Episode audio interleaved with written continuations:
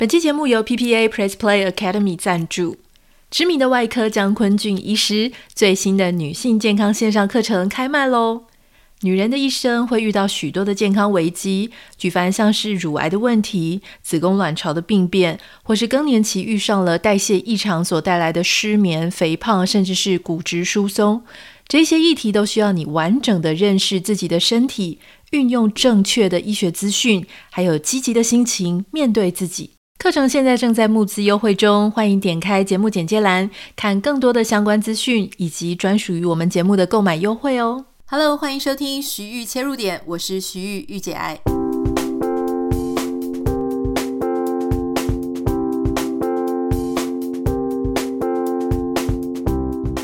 欢迎收听今天的节目。今天很开心为大家邀请到一位，我觉得算是女生，而且人在异乡的一个创业的代表。很多人都会问我说：“哎，如果换了一个地方去居住，比方说跟着先生啊，或者人生有什么样不一样的转变？这个时候到了异乡，很多人第一个直觉会想要做原本在台湾所从事的工作，或是你原本做的事情。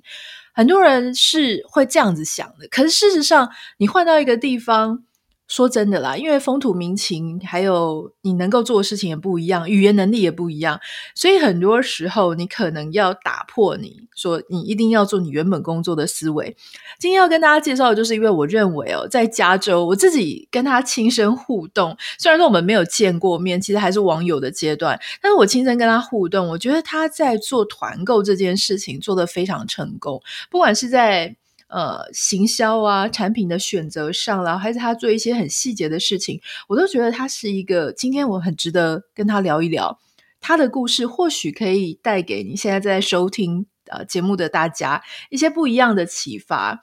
那也许给你一些勇气，给你一些思考。我们欢迎美国的团购创业者 Kisha。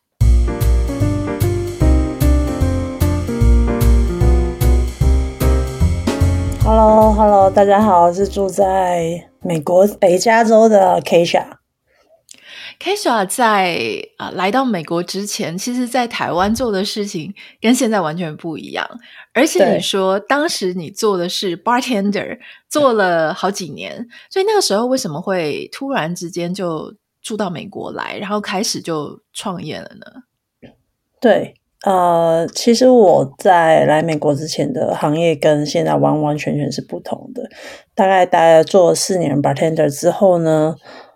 呃，在四年中间认识我先生，他算是每一年都会回台湾啊、探望亲友这样，然后就因为这样认识。可是中间其实一直是朋友关系，然后到很后面呢，才诶进一步的开始交往等等之类。然后那时候。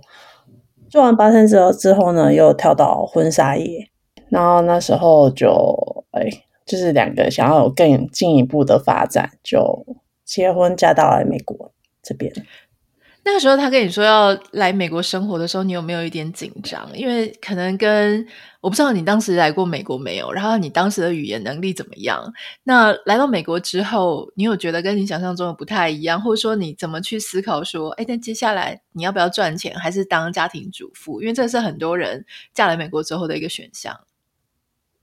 对，其实我觉得刚好有可能是我的个性有一点太冲动，加没有想太多，所以就这样过来了。过来了之后才觉发现，哦，原来是这么一回事。对，就是可能啊，过来之后才会开车，然后开车一开始也只会开 local，根本就不敢开上去 freeway。然后呃，基本呃，英文也非常非常的烂，只能非常的基本对话加比手画脚。对。基本上是这样，然后完全没有朋友，当然当然是透过先生的朋友这样一个一个认识。对，那、嗯、你那时候想过要当家庭主妇吗？因为我记得我跟你在聊的时候，你是说你其实很排斥一个女生没有经济能力。你当时是怎么想这件事情的？对，因为其实我从小就自己打工，从高中就学贷款到大学就学贷款都是自己打工自己。对，自己打工。然后我认识自己，女生我觉得一定要经济独立，不管你的经济独经济是从哪里来，不管是先生给你的支持，或者是自己另外获得工作上的一个经济，一定要有一笔啊，所以自己随时可以运用的那个急用金，有可能是用在自己身上，有可能今天用在家人身上。然后也有可能，你今天买一个包包，你可以不用看任何人的 脸色，你就可以得到这个你想要的东西。我觉得靠自己是最扎实。当然，如果有先先生的支持，那我觉得你就把它拿来当自己可以存下来的急用金。嗯，我都把它称为急用金，那笔钱就是可以运用在任何地方。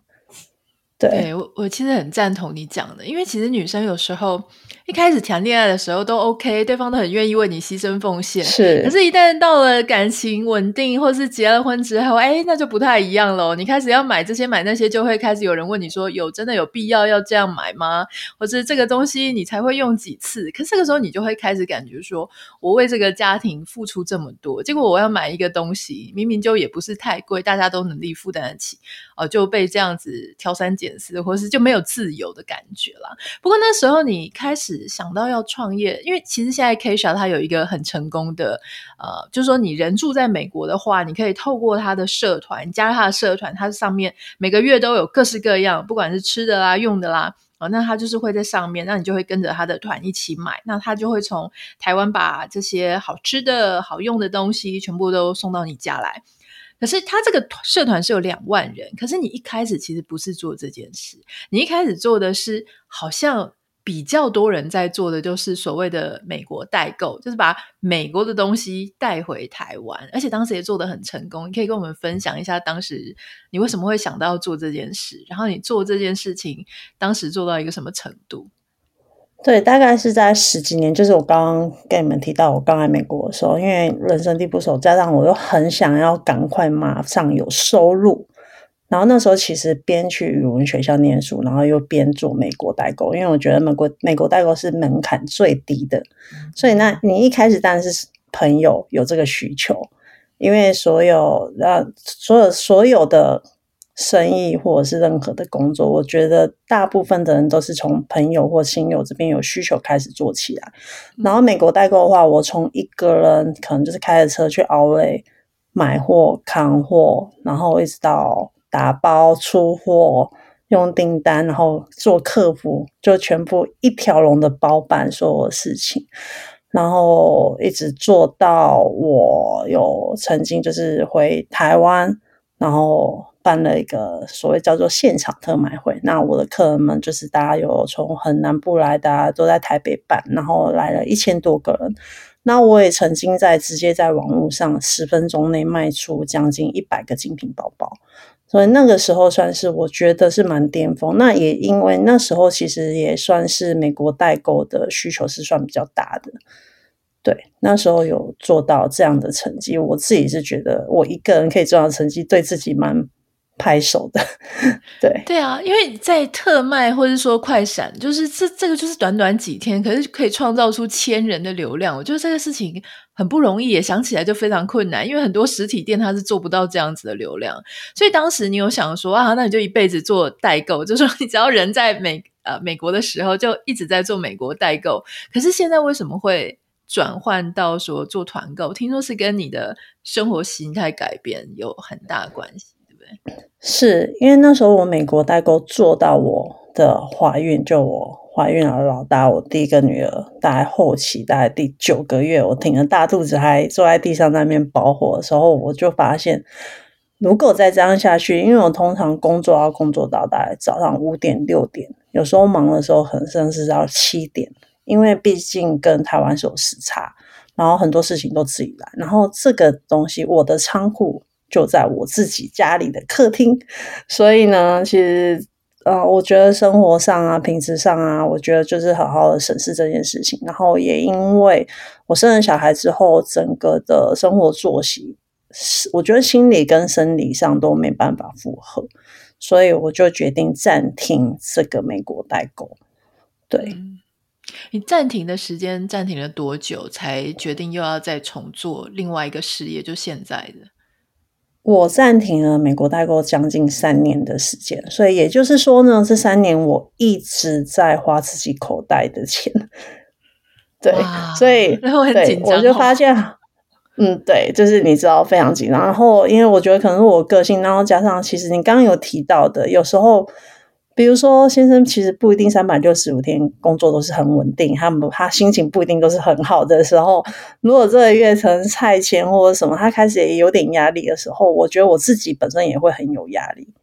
嗯，对，这时候我就会开始觉得我不能再待在舒适圈了，我必须要开始找份工作。嗯、然后那时候，因为我发现我们北加州这边的华人越来越多。然后我一开始也因为有自己有小孩，然后开始帮大家挑一些我觉得很很不错的亚洲产品，然后也是相一样的方式，一个人开始慢慢做起来。这样，你刚刚提到这个事情，我就很好奇，就说你校长兼壮中是一条龙的，那其实我觉得你的事情。因为你其实，在做这个有一点算是零售了哈，就是说，因为是代购，你要必须 B to C，要直接面对客人。那像我之前做的是非常简单的事情，我就已经觉得很难了。因为一个人要写文案，要跟工厂或者要跟就是来源哈，就是说跟厂商协调，协调厂商东西寄来的时候呢，有这个运送的问题、海关的问题，然后还有什么？品品管的问题，然后接下来呢，啊，你就要去行销，你就要去找，比方说，哎，像 Kesha 那时候就邀请我说，我能不能一一起来协助推广这个东西？这个也要你自己弄，然后还要寄送，然后还要做好多的事情哦。接下来一定还有一堆一大堆的客户服务嘛，客户一定会反映说啊，这个包装坏掉啦，被海关打开啦，就是这种所有的事情，你一开始就很上手吗？还是说有哪一个环节是？你真的是后来才去学的哦？对，还有，我觉得还有账目，就是自己要做账，要记录，就是这种出货啊、进货这个部分很困难。很多人不是还去 MBA 学这些东西吗？你自己是怎么样去克服这些？有，也许有一些环节是你原本不会的，你可以跟我们分享这个故事吗？我觉得你刚刚有提到啊，包含是呃，比如说品管问题，因为其实有时候啊，因为刚开始我在接触，比如说服饰也好了，现在大家很喜欢哦，我觉得哦，我们亚洲人的体型比较适合亚洲人的，like 就是。版啊之类的，很多有时候你会遇到厂商提供的样品跟你实际到货的品质是完全不一样的。他样品给你的可能是 quality 非常好，百分之百纯棉等等之类的，结果他因为可能因为那些厂商他们并也不是什么大品牌，他们可能就是一般的批批发商之类的，或者是他们这一颗这一块布他做完了，他没有布了，他也不会告诉你，他就直接换另外一个比较劣质的布，他做出来给你，我就整批货。就是赔给客人，这这个你也要不到，跟源头也要不到，因为他就是跟你说哦，我就是这个货而已，就是也常常遇到这样。然后包含我觉得你刚刚也提到，其实我对数字非常的一窍不通，我只能用大方向去摸索说，说 OK 我的精力，然后大概我的成本，然后。这个时候，通常你在自己做事情的时候，你并不会把时间成本算在里面。你可能这件事情，你可能要处理很久很久。那有时候订单可能不及的时间成本、人力成本，甚至我还要是一开始还要开着车，那些油钱都不能把它算进去。所以最后这些东西就是，呃，你会换算下来，就是你做这件事，然后这个订单有可能是直接是赔钱的。嗯，对。但我觉得，啊、但我觉得服务业就就是这样。那你也曾经遇到客人，他对，因为吃是超主观的，他吃的时候他觉得怎么是跟想象中不一样，他要求我就是退费，但他已经吃了，那甚甚至哦，我说 OK，那我就请你吃，但他觉得不够，我除了他，我除了退费，我还要再就是给他一个就是。就是等于是，我有我不太清楚，类似像试吃的费用或者 whatever 之类的，我就是哦，OK，就是这样的客人，我觉得 这超级 OK，天 哪！可是可是可是我还是做这件事，然后那客人就是打电话，就是有你知道现在的。网络真的太发达了，你发个讯息都可以用拨电话的方式，就是打来骂完你大，就是叭叭叭叭骂说这什么什么之类的，但他还是又继续买，所以这样的客人也是蛮多的。所以你还不能把它直接放到黑名单，因为他后面还是有可能继续买，对不对？我几乎不太做这件事情，但我很努力试着把一些大家认为的黑名单，想办法再把它。希望让他们在有机会再服务他们，我觉得这个就是服务业最应该要做的事。哇，你人真的超好的，像那种网友只要讲话非常出言不逊，我就直接拉黑。不过因为我觉得你你这样子其实是比较健康，就是你试着让他，因为他也许是他也许不是讨厌你，也不是讨厌这个平台，他就是真的对那个产品感觉到跟他的期待差很多。但我老实说，我还是觉得这个 OK 的行为，因为我们又不是 Costco，对不对？Costco 它跟厂商的 bargain power 多大？那我们自己是是那种小的，我就我觉得就唉。可是你现在也做到两万个成员在社团里，这非常不容易。大家要想哦，两万个是两万个美国华人，不是两万个里面有台湾人哦。这个是很纯粹，就是美国华人。我真的很少看到说哇，除了那些什么。校友会也没有哎、什么台商会，我不知道台商会里面有多少人，但反正一个组织里面有两万个美国华人，这是一个很惊人的事实。那我想很好奇，就是说你这个事业其实听说也受惠于疫情的关系，因为疫情，不是一开始就两万人嘛？大家一开始就从零人，就从没有人开始，然后慢慢的成长到两万人，这个当中的过程是怎么样去经营的？你有一些心得吗？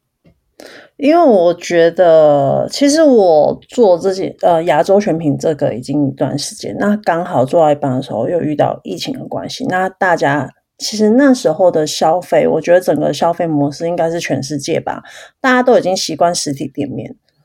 但是因为疫情之后，整个大家在网络上消费的经验变得很多，甚至以前不太在网络上消费的客户，他们都必须要做这样。做这样的事情，因为疫情，所以也因为那时候我可能就是迅速的直接就是成长，成长的非常非常快。那我发现其实一开始没有吃的部分并没有到这么多。那我会发现哦，疫情开始了，大家其实更需要的是吃的产品。所以那时候我就，然后我觉得个还有一个想法就是，有可能是因为我是。南部人、台南人对吃的又比较挑剔一点，所以我自己觉得我在吃上面算是有替大家稍微把关，说至少我推荐的不会到多难吃，但我很推荐大家可以试看看的这种心态去选品。所以那时候，哎，发现哎，大家果然对吃的非常非常的需求，而且疫情期间所有的东西，我觉得如果可以。取代一些大家没办法出门，或者是你根本不想出门，因为疫情真的是太严重了。我觉得透过我们的平台，食衣住行都可以直接，你不用出门，你也不用去取货，就直接送到你家门口。我觉得这是一个非常非常方便，而且久而久之，其实疫情过，大家还是很喜欢这样的方式。嗯。我觉得你挑吃的是真的蛮厉害的，因为 Kesha 这个团它不只是有零食啊，就台湾的一些零食，例如说什么澎湖的花生酥啊，新竹福源的花生酱啊，你先生最喜欢的。对，你知道我先生是一个蛮，他不会特别去跟你讲说这个好吃那个好吃，反正你放到他前面他就全部吃光。可是每次我都有发现说，他跟我讲说，哎，这东西很好吃。像昨天他突然跟我讲说，那个燕麦燕麦。燕麦片就是那个黑糖的那个.他就吃一吃跟我说：“哎、欸，这超好吃。”然后就一直拿，他没有水准，他 就一直拿着，然后就放到他房间。我说：“哎、欸，你怎么把人家的东西放到房间？我也要吃啊！”然后他就说：“这这真的很好吃。”然后他每次就会问我说：“这是是哪里买的？”然后我就说：“这是 Kesha 那一团的。”然后他后来 我今天要采访你的时候，然后他就跟我说。你要采访谁？我说我要采访 Kesha。他说：“哦，这很重要，这个一定要好好问他，他是怎么选东西的。谢谢谢谢”对，所以大家可以上去看，因为真的有很多。我其实我我觉得很好笑诶，因为我在台湾的时候，我真的比较少吃这些东西，比方说什么新建成的一些饼，OK，然后或是一些，我是在你的。那个社团上面看了照片，看了你的文字描述，我想说，嗯，好像很想吃诶，什么红豆里面有麻糬，或是芋头里面有麻糬，然后我就这样子，对，因为其实减肥的当中循环度过。因为我必须要说，就是我的团队开发能力非常非常的强，甚至大家其实回台湾，我们超多可能就是回台湾说有些。有些店、有些餐厅，它的啊，比如说它只卖一百盒的东西，根本在台湾当地又不一定买得到。但是 KSA 就是有办法先抢到一些名额，至少让美国这边呢也可以有机会可以吃到。所以我觉得我们开放的能力算是非常强，也非常快。因为就是因为我必须要说这个门槛非常低，所以我们做很多事情都要比别人很快，甚至呃，比如说你刚刚讲那些，其实很多传统小店或者小品牌，他们并没有花任何的广告预算或者是 marketing 的预算在上面。那这个东西，我觉得如果透过我们去宣传，让大家知道说，哦，有一家传统饼店，大家可以试看看，那也可以给他机会嘛，可以试看看。嗯，我觉得大家都是人人都是老炮，就是吃是很主观，但。我觉得，如果开发到像你、你、你在台湾，你不会吃大饼，结果你在这边吃到大饼，就诶，原来台湾有这种大饼，对我来讲，我也觉得很棒。因为并不是，其实我的社团并不是大家都是在台湾土生土长长大，其实很多，我甚至有香港人，有马来西亚客人，就是对，不一定是完完全，但都是华人，我觉得蛮酷的。美食外交，顺便把台湾的一些美食推广给这些会讲华语但是不是在台湾出生的人，对不对？我曾经遇到一件，我觉得对我来讲是印象很深刻，因为其实我先生他有时候去开会，他可能跟客户开会，他的客户是美国人，完完全全的美国白人，但他们可能就是聊到家庭的时候，我先生跟他提到 Kia，他妈说：“诶。”我知道可以选然后他回来让我知道说，哦，原来他的老婆跟我订过美食团，然后他吃到台湾的食物，就这样聊起来，我就觉得哇，蛮有趣的。对，我觉得很有趣，是你还不只是把台湾的食物带过来，因为有很多的台湾餐厅，他们跑来可能加州，也许是北加州、南加州这这些地方，他们就去开生意，呃，开餐厅。比方说像段纯真啊，还有一些华人，他可能是在美国直接创业，做出一个跟食品相关的。嗯、那你，我我感觉是你也是蛮乐意，就是说把他们的东西放到你的选品的里面。那你可以跟我们分享，就是说你当时在做这些，你。是是什么样的心情？就是说要去帮这些台湾人，在一个 陌生的美国的地方，然后去推广这些东西。你们怎么？你们是直接去 approach 他们吗？还是说你们是他们来找你？因为呃，应该是说，目前这家商家都呃，从我一开始第一家就是在 LA 的好汤满满，然后他们因为有真空包装，然后因为我就很想把在呃，当地的餐厅的食物，因为可以提供给其他外州的或者是他州的朋友们。嗯。因为其实我自己觉得啊，餐厅经营真的很不容易，而且我不知道为什么，因为有些呃，在美国当地的华人讨论版，我觉得吃永远就是很主观。但是不要有 judge 或是过度的批评，因为我觉得每一个人开店开餐厅都很不容易。那有些老板他就是老老实实的做他店里的生意，他根本就不会顾及说哦，我要做 marketing，我要做宣传，我要让我店，我已经光店里就是老客人都忙不过。但我就很想要，比如说像呃林家万猪脚、段纯真这样的美食，加上我的身份其实就是很。就是妈妈，我两小孩，我还要工作，然后我平常也想运动，就花点时间。就是我可以煮饭的时间越来越少，越来越少，越来越少。大家有在煮饭都知道，备料就是很忙碌的事。然后你每个礼拜一到礼拜天都要煮饭，就是要花很多时间。那这时候如果有一个很方便，你只要加热就可以吃，而且。加热之后的品质还是好吃的餐厅，我觉得其实不多，但一定是有。就是我们现在这几家，都是我试吃过后，老板给我试吃都是要一定要真空冷冻后，我要确保说它解冻之后的品质是 OK 的，我才会提供给大家说，哎，你们可以参考这个产品。对，嗯、那我也觉得蛮谢谢这些老板，就是也蛮相信我，然后我就有一直在推广这个，包含也谢谢你们会喜欢这样。你讲到那个林家万峦猪脚，这真的是帮了我一个大忙，因为大家知道我是屏东人，万峦猪脚就是屏东的名产。那我在这里是真的没有想过说我可以吃到万峦猪脚。其实我连在屏东市，我要吃万峦猪脚，之后还要跑到万峦嘛，就是要去一些当地的本店或者什么的。但我在这里吃的时候，像我前一阵子有我们有八个朋友来家里，那八个朋友来家里，就是我我跟我跟大家讲说。嗯，在我们家 potluck，那一家要准备两道，那我准备三道，因为我炒了一个菜。那另外一个肉怎么办呢？其实我就作弊，我就用 你们那个林家猪脚，因为林家猪脚，因为他那个这是高级招待。对啊，你知道，你知道，因为第一个大家也是很久没吃到万峦猪脚嘛。第二个是，其实如果我我是屏东人，可以跟各位分享，就万峦猪脚，重点除了是猪脚之外，其实最最最最重要的是那个酱，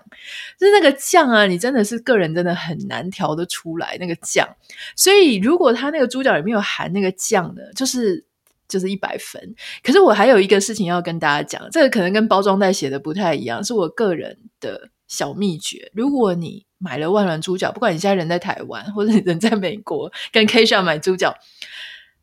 猪脚加热一定要用烤箱或气炸锅。就是因为它一来的时候是真空包装，你退冰了之后，很多人上面包装袋会说什么隔水加热啦，或是说放到大同电锅，不要这样做，那样做不是最好吃的，最好吃绝对是气炸锅稍微炸一下。啊，如果大家没有试过，一定要试试看，那不要炸得太久了，我猜差不多三百八十度或者是四百度，你就你就炸个三到五分钟，然后稍微让它的皮稍稍微有一点那种。呃，脆脆的那样子是最好吃的。我要跟大家分享这件事。哇塞，谢谢谢谢分享，我一定也要跟客人们分享这件事。烤箱或气炸锅，这真的是很重要。那我想请教 Keisha，就说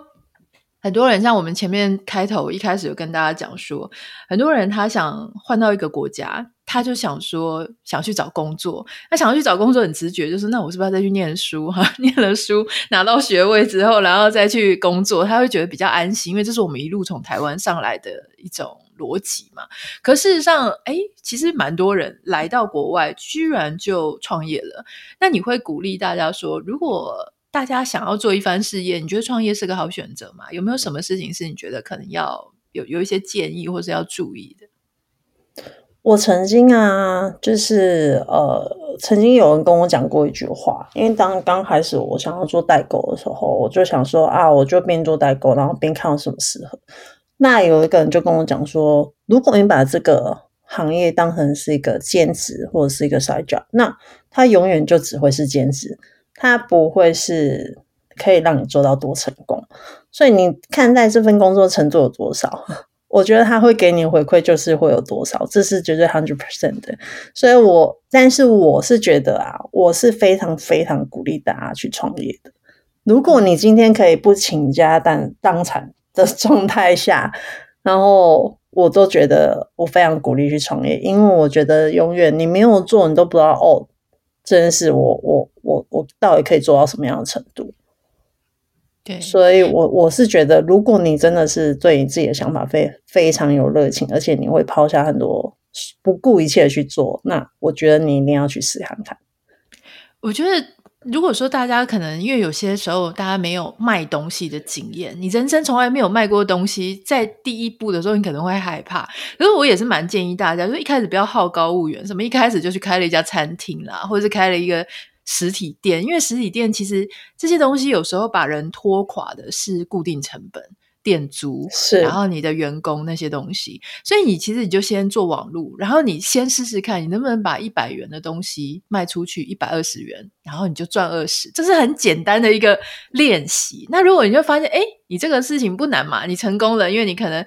包装了一些文案呐、然后或是怎么样，哎，把它弄着，哎，你可以赚到里面的一点点，这样慢慢的你就会有累积信心。那接下来你就可以做不是一百元东西，你就做一万元的东西，慢慢的十万元的东西，然后去慢慢的累加。像 Kisha 他现在，因为你虽然说刚刚你说你从一个人校长兼撞钟，但是现在你也已经有十几二十个团队的成员，有的在台湾，有的可能在美国。那而且里面听说有很多人跟你一样，都是。当妈妈的，就是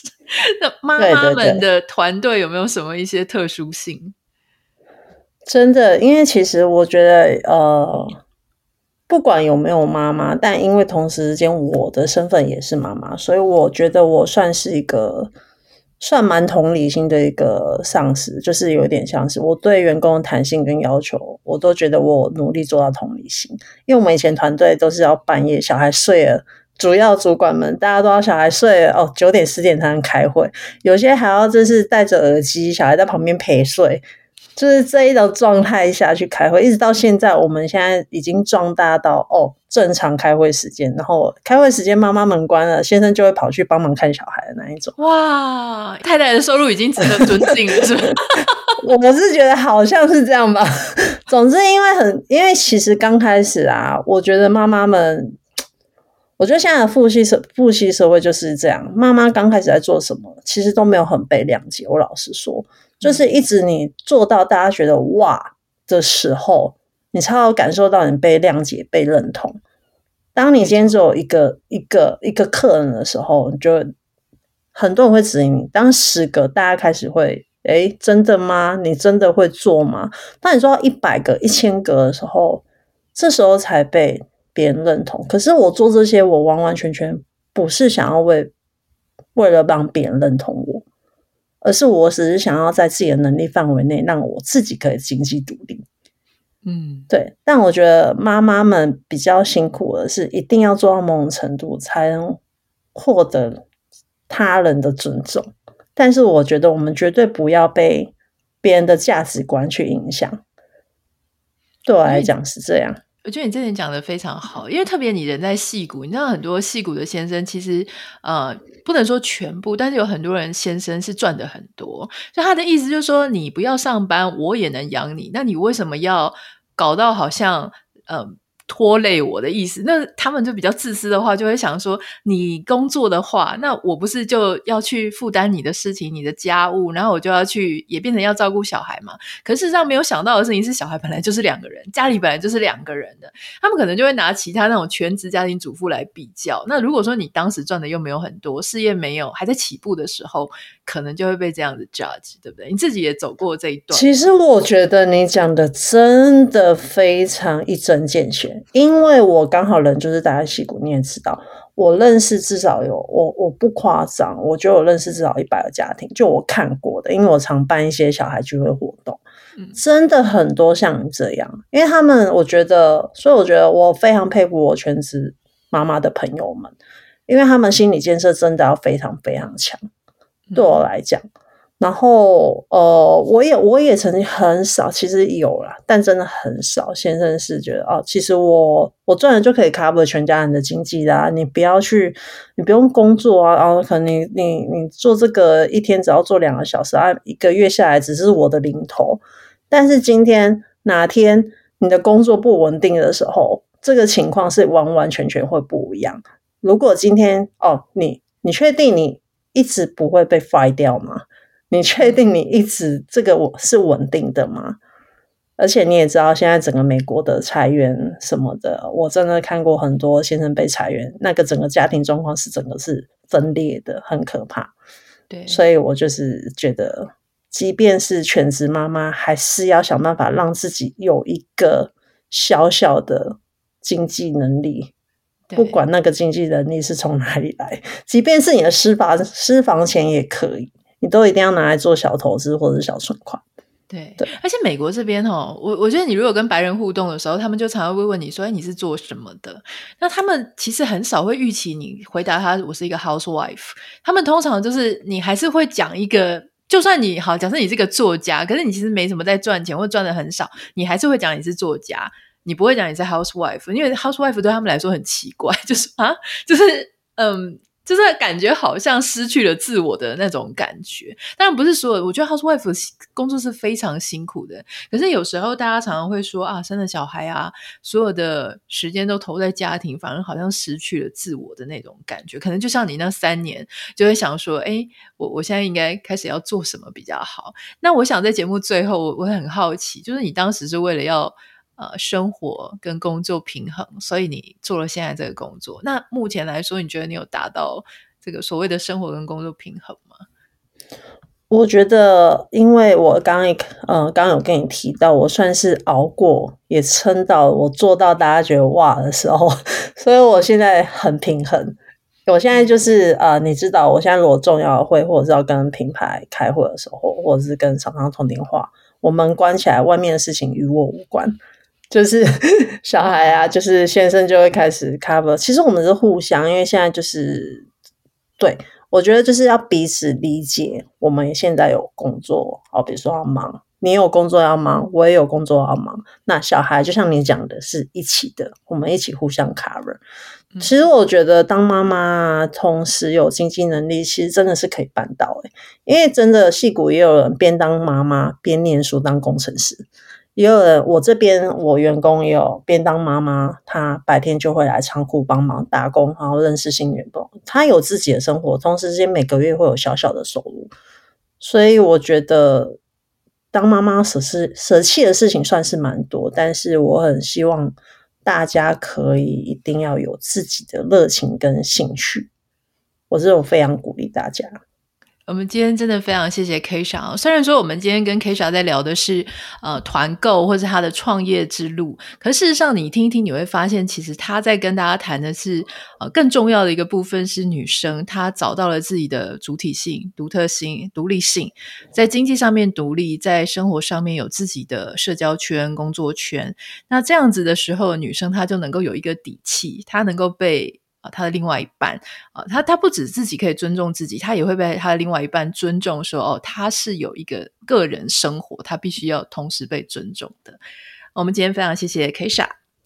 谢谢谢谢。如果有任何想要跟我分享的话，你可以私讯到我的 Instagram 账号 Anita 点 Writer A N I T A 点 W R I T 啊。如果你也想要看看 Kisha 团哦，它的里面是在团什么？你住在美国，你是在美国，而且你看得懂中文，那我相信我们所有听众应该都是看得懂中文吧？好，那你可以试试看，就是我我今天会把他的呃 Kisha Select 的这个社团连接放在我们的节目简介栏里面，你可以点进去看。呃，如果一开始会有点迷路的话，你可以点他的相簿哈，就是说它每个月。呃，每个月会有三种不同的团。那如果说你是对美食很有兴趣的话，举例来说，那大概就是二十几号的那一周，呃呃，就是会有一个是美食的团。那到时候你就去。翻他的社团的相簿，那相簿里面会有两种相簿，一种是他常态出团的产品，一种是新品。好，总之你大家可以去上面，然后在下面留言加一，就会有人帮你把它倒到这个团的单里面。我也是开始跟他的团之后，才学习说哦，在社团里面要怎么样去跟团。也许大家都比我有经验了哈。好，那我们就先这样子了，明天见，拜拜。